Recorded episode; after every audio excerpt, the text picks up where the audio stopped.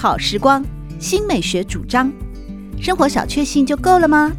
人生其实可以有更多美好选项。文学奖得主、专栏作家、资深媒体人朱国珍在《真正好时光》节目里与您分享美好生活。让我们打开心灵的扉页，享受真正好时光。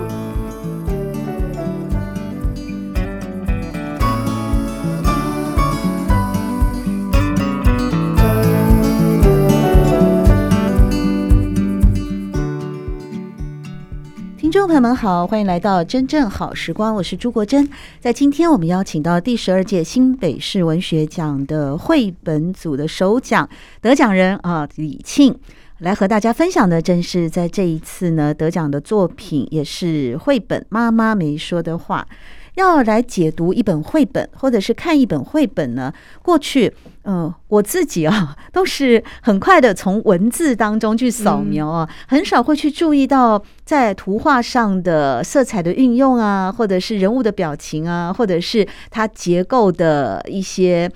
丰富、繁琐或简约，嗯，但是呢，在上一集的节目里面，我们听到了李沁和大家分享这本《妈妈没说的话》。其实他和另外一位创作者黄轩是非常认真的为大家去设计一个两个特色。第一个就是整个故事都是跨页的，不像我们过去看绘本，可能都是一页一页啊就呈现了一种概念。嗯、你们选择跨页，另外就是有一个故事的布局，也就会先妈妈丢出一句话：“不要跑啊。”呃，小声点呐、啊，不要吵啊，呃之类的。但是翻页以后才发现，那些更复杂的、更精密的图像里面，其实透露出了为什么不要吵，为什么快吃饭，为什么呃不要跑的真相啊。是是，这个在过去你呃你所，因为你本身就一直学美术的，是是这个创意的来源是。你们怎么怎么会去想这样布局？还是说你在过去的学习或经验里面也有一些让你效法的一些蓝本？嗯，我觉得这个是，当然是我们想要创造出一种很特别的体验。然后我自己在实践大学也有一位公社系的郑露琳老师，他也是绘本的专家。那他那时候我有去跟他请益，就是说关于绘本这件事情。那绘本其实依据老师的见解，我也深有认同的是，它是一本其实是一个互动的装置。我们其实可以这样说，有点神秘。对。但是这是一个亲子一起翻阅、一起打开的游戏。嗯。它其实它的翻页这件事情有很大的意义。那因为这是说，诶，不管是小孩翻还是小孩翻一页给妈妈翻，这都是一个互动的过程。那至于中间在讲什么，那只是去让这个过程更加的有趣，或许学到什么。但是重点是我们亲子坐下来，然后一起翻这本书，用肢体去互动，这样，所以我们才觉得说翻阅这件事情，我跟黄雪老师觉得一定要透过翻阅这个动作，让大家得到惊喜或者得到有趣的感觉。那其实可以看到我们绘本。在左边的这一面，都会是妈妈讲的话，对、嗯，那右边会是小孩的角色，对，所以我们那时候有设想说，哎、欸，我们把设计成一个长形的书，哦，然后所以可以一人拿一册，然后就有点像是妈妈在这边就讲妈妈的话，哦，然后小孩在这边就讲出了小孩的话，那可以，诶、欸，小孩把这一页翻给妈妈，妈妈接住那一页，哦，那我们就一起在。这本书当中，好像哎，你扮演这个妈妈的角色，我扮演小孩的角色，然后我们在翻阅的过程中看到这些背景的转换，来去理解刚刚说的我们妈妈讲的话背后的原因，这样，所以设计成强行都是有它的这个考量，是。对，然后也可以看到我们是用颜色来区分角色，妈妈是蓝色嘛，然后小孩是橘色，那基本上妈妈是一个比较。冷静，然后要比较理性的角色，所以我们给他用主要主色是蓝色去呈现。是，对，那小孩就是一个比较活泼、热情、很热血、非常的有活力的一个那小朋友。那所以我们就用橘色去代表他这样的一个个性。好有学问哦！我今天真的也是上了一课，对于绘本的认识。因为我儿子小的时候，我也读了一些绘本给他，但那个时候好像可能我儿子比较呆吧，所以他都没有跟我一起翻阅，都是我在翻阅。我记得我他最喜欢的一本书，我足足念了半年多，叫做嗯、呃，你知道我有多爱你吗？大兔子跟小兔子的那一本，呃，就是猜猜我有多爱你。嗯、呃，这也是一个很知名的。国外的一个绘图呃绘本设计师啊，他画就是透透过两个大兔子小兔子之间来猜，然后他们就比呀，小兔子说啊，呃。我我爱你有这么大，就张开了双臂。我爱你有两只手这么长。那大兔子因为体积比较大嘛，所以它两只手一张开，一定比它更长。可是我爱你有这么长，然后那个小兔子又一直往上跳跳跳。我爱你有这么多。那大兔子因为身高怎么都比它大，又往上跳，一跳又比它多。说我爱你有这么多，所以小兔子怎么比都输啊。到最后呢，它就太累了，就睡着了。睡觉以前呢，终于想到了，就跟大兔子说：“我爱你哦，爱到。”月球那么远，然后他睡着了以后，大兔子说：“我爱你，爱到月球那么远，再绕回来。”所以那个爱是无尽的。嗯，对，我小时候呢，我我儿子可能比较呆哦，他就光这一本绘本啊，我读了半年，他每天晚上都要读一本。可是那个时候，我们也可能是快二十年前的事了啊。那我们绘本的选择不多，而如今呢，透过新北文学奖的推广，透过呢许许多多像李沁这样子认真的创作者，还有认真的高中老师，呃。自己也经历了做母亲的新手妈妈的阶段，还有李沁个人的成长经验。虽然才二十二岁，但是你透过了这次《妈妈没说的话》的绘本创作，幡然理解到母亲为你的付出。哎，我觉得你也太早熟了吧！二十二岁你就可以理解这么多。我儿子跟你同年纪耶，他这完全是无言的状态。因为我跟我妈妈关系比较亲近，啊，我跟我儿子关系也很亲近啊。哦，嗯、可能因为女儿吗？分开的时候都还会 kiss bye 啊。哦，我也是，你也是，是你是主动还是妈妈主动？这就是我们的一个默契吧。对啊，对啊，嗯。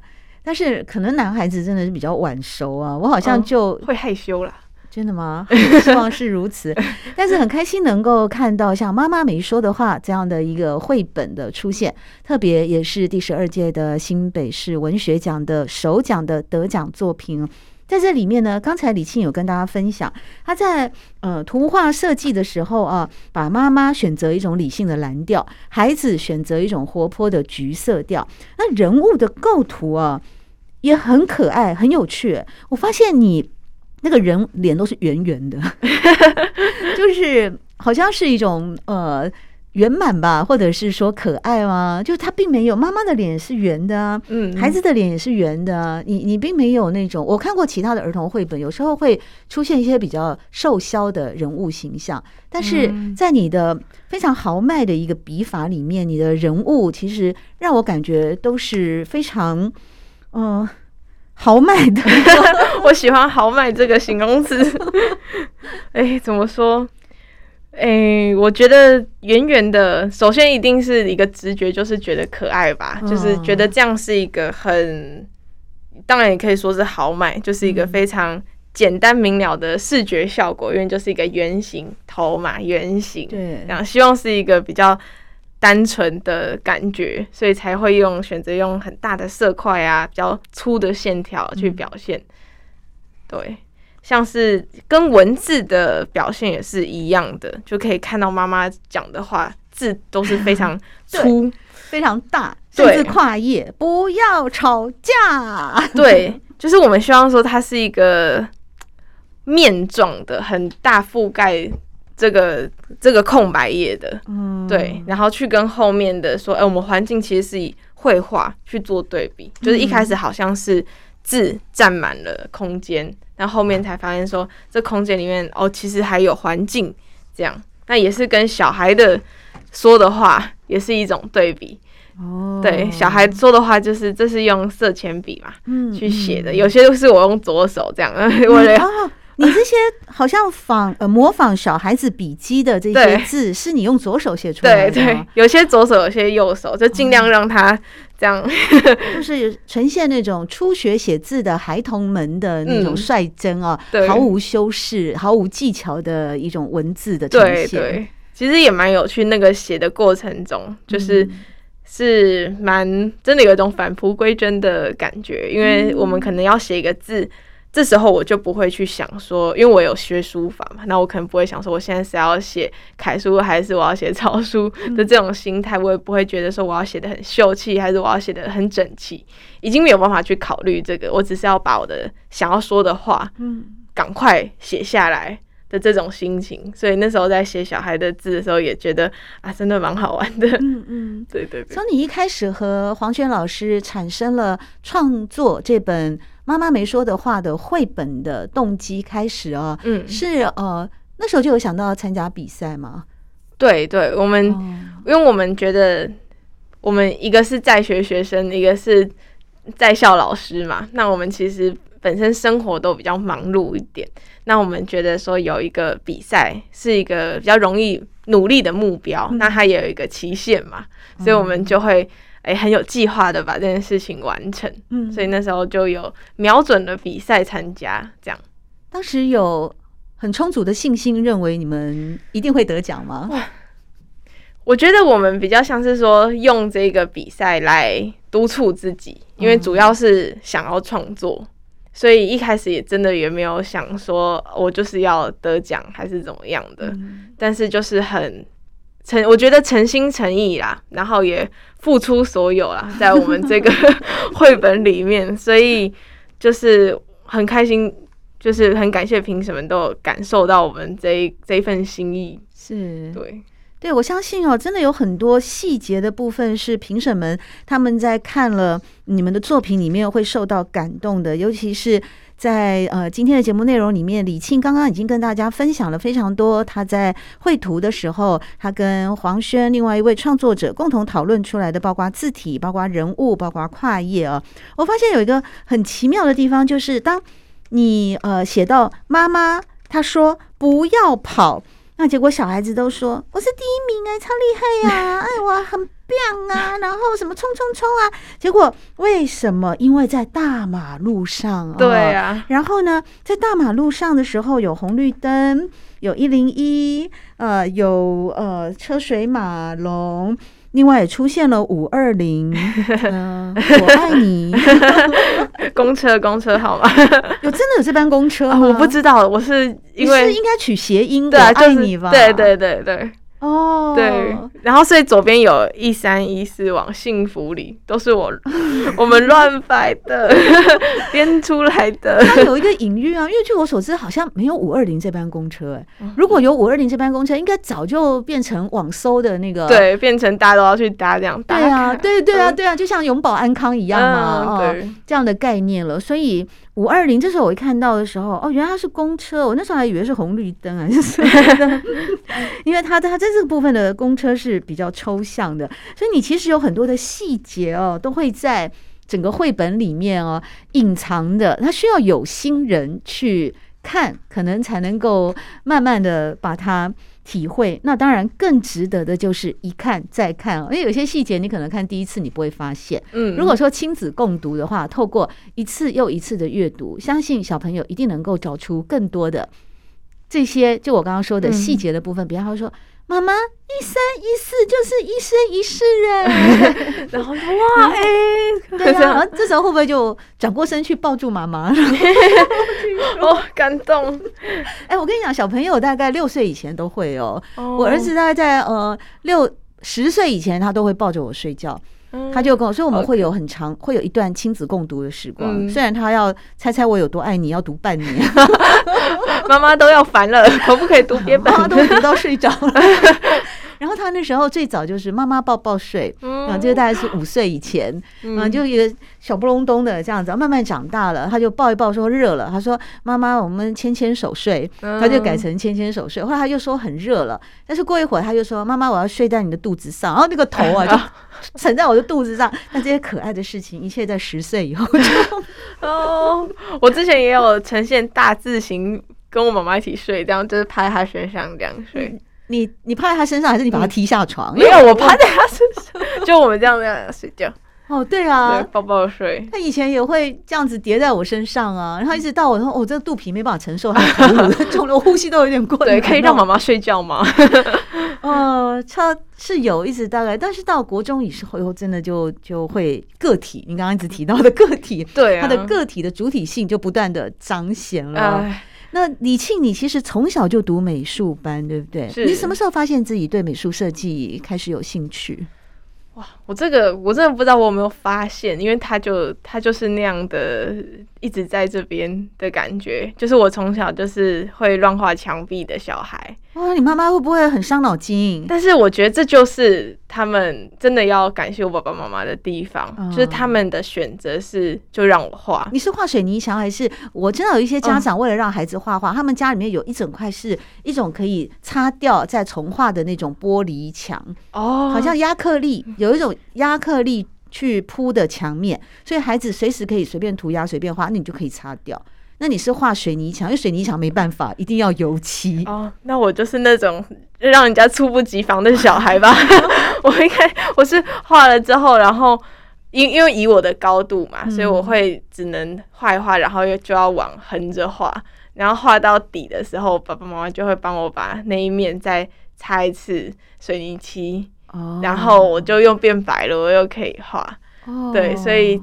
从小就是这样画画，然后我去我妈妈公司的时候，因为妈妈还会带我上班，有时候会带我上班，嗯、然后我也是乖乖在她桌子上拿她的废纸，这样一直画，一直画，一直画。拿她的杯子，废纸，废纸哦，就是纸。反正从小就喜欢涂鸦，对，就是一直画。然后后来也就是去想说，哎，好像我这个兴趣，妈妈就让我去考了民族国小美术班，嗯，然后就开始我的美术班生涯。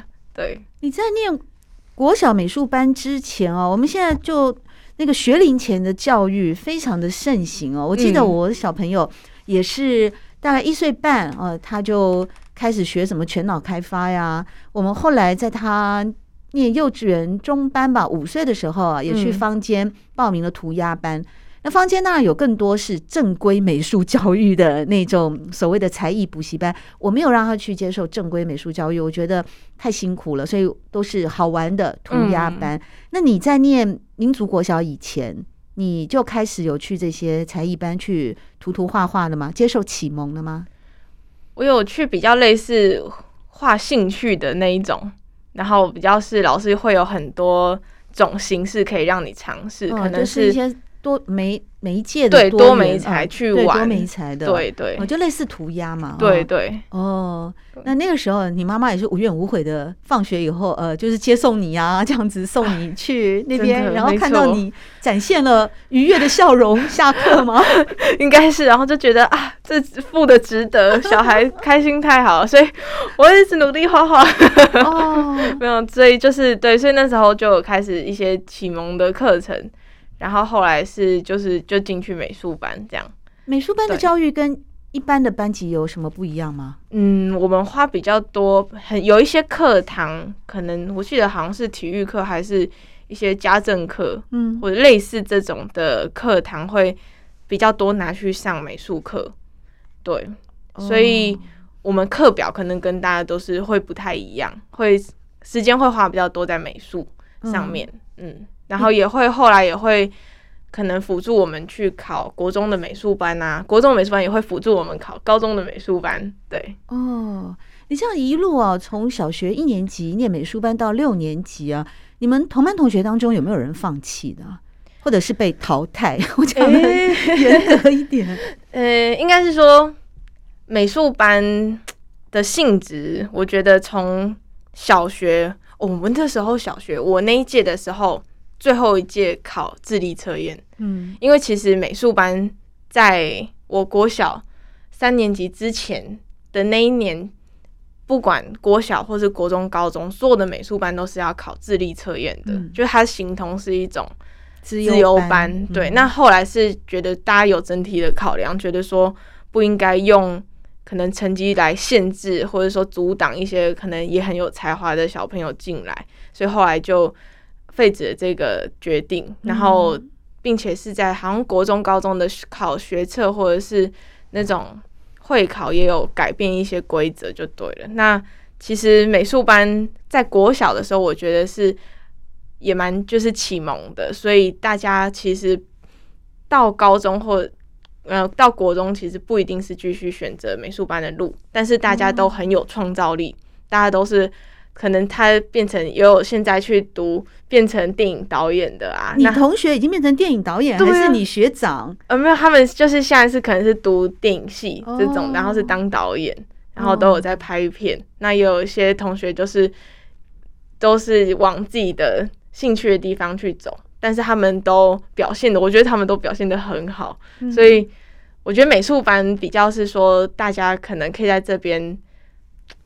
吸收那个创造力吧，不一定说你就是以后就是要当专职艺术家，但你可能有你的兴趣，你可能变成说哦，或者像我一样，后来变成出来比较是接案子做设计，或者也有是纯艺术的，就是混合型的，各种同学都有，但是我们都是，我觉得都是很有活力的一群人。听起来你对美术或者是设计的热情，其实一路也支持着你啊，持续进入了国中的美术班，甚至到了师大附中也是美术班。是你这中间都没有想放弃过吗？还是你从小就是学霸，得奖连连，所以 一直都觉得这条路走得很愉快？呃，我我应该是要先对世界表达我的感谢。我的确是，呃，我很热爱的事情。然后我也一直觉得得到世界上很多人的支持跟老天爷的支持，那我这部分我是真觉得很，我一直都告诉自己就是感恩惜福，然后接生恐惧，那就是我的人生信条，所以我一路也是这样走来，所以对，到目前到现在我都也是非常的对艺术创作很有热情。对，哦，你能具体的描述那种热情吗？让我们的听众朋友，或者是像我那个彷徨不知未来的儿子哦，也能够有一些呃励志或者是感染的效果。那个热情是如何让你能够具体的感觉它的存在？你一拿起画笔的时候，你一看到可以去构图的时候，你一想到可以透过色彩来说故事的时候，就会非常的愉悦吗？我觉得我其实有一些故事可以分享。呃，怎么说？比较轻松的一点啊，像是说我平常很多案子是我要做设计画画的，那我可能工作完之后，可能今晚上可能十一点，然后我就跟我妈说：“哦，妈妈，我好累，我想要来休息一下，然后我想要来画个那个什么什么。”然后我妈妈说：“你为什么不休息？你不是要休息吗？为什么还要画画？”然后我有时候才发现说：“呃，对吼，好像画画。”也是我的休息的东西，就是还蛮有趣的。那其实我觉得，如果要仔细去说明这个热情的话，我觉得它不只是说，因为我觉得热情有一点，呃，它只是一个名字。那我觉得是说，画画在我的生命中有很大的分量。那我觉得可以跟大家分享的就是，因为曾经一度我也觉得画画好像不重要，嗯，我也觉得说。画画只是呃表现形式的一种啊，然后我可能可以用可以用思考的，或者是我可以用文字或者其他的形式去表达我的理念。那我不一定要画画，嗯，所以我在好像大学的时候，我曾经有一度是我觉得我可以转换我的创作形式，然后我有很长一段时间没有画画。那在那时候，我自己整个人很像，呃，很像某种。呃，忘记吃药，或是那种感觉，就是感觉身体很不舒服。就是我会觉得说，我做什么事情，我都觉得枯燥乏味，然后我会觉得我好像在思考这个东西，但是就没有那么有趣的感觉，然后导致我很多空想或者是停滞的状况。嗯，那我那时候其实人生蛮迷惘的。那我妈妈有一天就是点醒我，然后就说：“你最近怎么都没在画画？”然后我就发现，哎，对吼，我画了十年以上有，嗯，然后我怎么现在没有在画？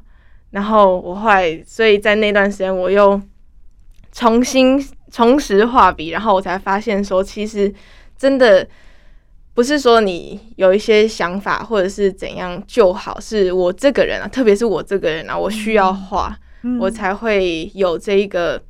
我觉得是活在世界上的一个真实感吧。因为我觉得画画很像是我在跟外界沟通，嗯，就是我怎么样把我看到的东西转换到我脑袋里面，然后再从我的手留下来，在这个纸面或者是在某种媒介上面留下痕迹。嗯，我觉得这个过程才是让我觉得活得很很有真实感，然后跟世界更贴近的一个方式。所以。应该是说，我当然是从小就觉得自然而然的喜欢画画这件事情，但是是有了那一次接近失去的经验，我才发现说我我是真的不能没有它，那所以才有我后面的继续呃努力坚持，跟我更加的珍惜这件事情，然后也让我不不再会怀疑 画画这件事情，所以也才有后面的绘本创作这样，所以也才有了后面的。工作室的诞生吗？是是，是。你现在作为港斋工作室的创办人，你才二十二岁。这个工作室主要是呃提供，或者是说你是成立的一些理念又是什么呢？嗯，其实我可以说，那个港斋工作室呢，其实它的创办的理念是想要让画画就是走入生活，嗯，那让画画不再是一种。脱离社会的一种形式，它是可以跟社会是有紧密的关系的。那其实“港斋”这两个字是从我两个偶像的名称里面得来的。嗯、那我有一个偶像是葛饰北斋，那就是画那个神奈川冲浪里的浮世绘画家，那很有名。他的我取他的“斋”字，然后来当做第二个字。那第一个“港”呢，就是。有一个另外一个日本艺术家叫做竹久梦二，那他是本身是除了是自己是纯艺术创作者以外，他还会他还开了一间呃小店铺，叫做港屋，那他就是在里面贩售自己的明信片啊，还有他设计的一些花布，然后还有可能雨伞或者一些手帕，各式各样的商品。那他就是成功的把他自己的创作跟社会跟潮流。然后去做结合，所以他那时候也带正带起了一个大正时期的浪漫的风潮。那所以我觉得他们两个都是很成功的，把自己喜欢的事情画画嘛，然后跟社会去做结合，然后也让大众去喜欢他们这些东西。所以是也是希望说港斋可以用这样的定位去存在在这边。那其实另外一个。原因也是因为我是基隆人嘛，嗯、那其实我这个工作室就是在港边的一个书斋，那所以也就是有了这个港斋的名字，是对，所以工作室的创立的起源就是希望画画可以走入社会，嗯、然后不要再那么遥远，然后是一个跟社会很亲密的事情。哦、对，这样听起来之后你也会要开班授徒了嘛？然后能够去更呃。积极的，或者是更入世的，影响更多的人，可能小朋友啊，或者是呃，可能一些青少年啊。虽然你自己还这么年轻，也才二十二岁，正在念大学，但是透过了这一次呢，新北文学奖的绘本首奖，真的很不容易啊。呃，得奖作品是《妈妈没说的话》，这是你第一本具体的绘本创作吗？嗯、呃，算是第一本有。成功出版的创作，哦、那其实我在好像国中的时候有画一本绘本，哦、然后那时候也是投稿做投稿比赛，是。那那时候没有得奖，这样，但是好像我记得是画了一本关于小孩跟狗狗的故事吧。嗯、对，不过在这次得奖之后，相信你也受到了瞩目，应该会有越来越多的人看到你哦，所以你的。呃，小孩与狗狗的故事，也许也有机会哦，再度呈现在读者的面前。那接下来在得奖之后，还有继续在绘本部分创作的计划吗？哦、呃，有。我们跟黄轩老师，我们自己是就有计划说，我们把这一本绘本转换成英文版，嗯、然后希望可以走入国际这样。然后绘本之后的话，可能也会创作关于基隆的故事，嗯、就是因为我在。那个基隆，我港在工作室跟我们基隆的像是委托行街区啊，跟地方有一些合作，那我们可能会有绘本的创作，都是有可能的。是，对，非常期待你们的下一本作品哦。特别是在今天呢，我们真正好时光邀请到的是新北市文学奖在图文绘本当中获得首奖的创作者李庆啊，他来和大家分享的是妈妈没说的话。透过了绘本艺术的分享，我们也了解到年轻一代的视觉艺术创作者他们的人生观、他们的价值观，还有透过了艺术呢，其实连接了对应社会的一种积极与热情的态度。虽然理性说热情只是一个名词，但是我认为热情呢，只要我们时时刻刻还记得这个名词，并且愿意用我们的灵魂去召唤它的话，那它不仅仅只是一个名词，它也是一个可以柔软。我们的脾气柔软，我们的情绪带给我们许许多多的理解与谅解，甚至人跟人之间美好互动的一种动词。谢谢李沁今天来到节目里面，和大家做了非常精彩的分享。谢谢，谢谢。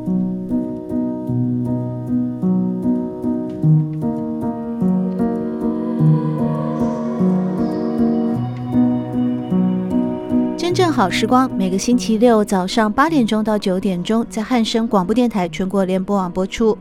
节目在广播频道播出之后，也会上传到汉声广播电台的官网。在官网当中，您可以在经典回放的单元里搜寻“真正好时光”，随时收听到国珍为各位制作的精彩内容。喜欢朱国珍制作主持的《真正好时光》，欢迎您订阅、分享或留言。随时保持互动，一起共享美好生活。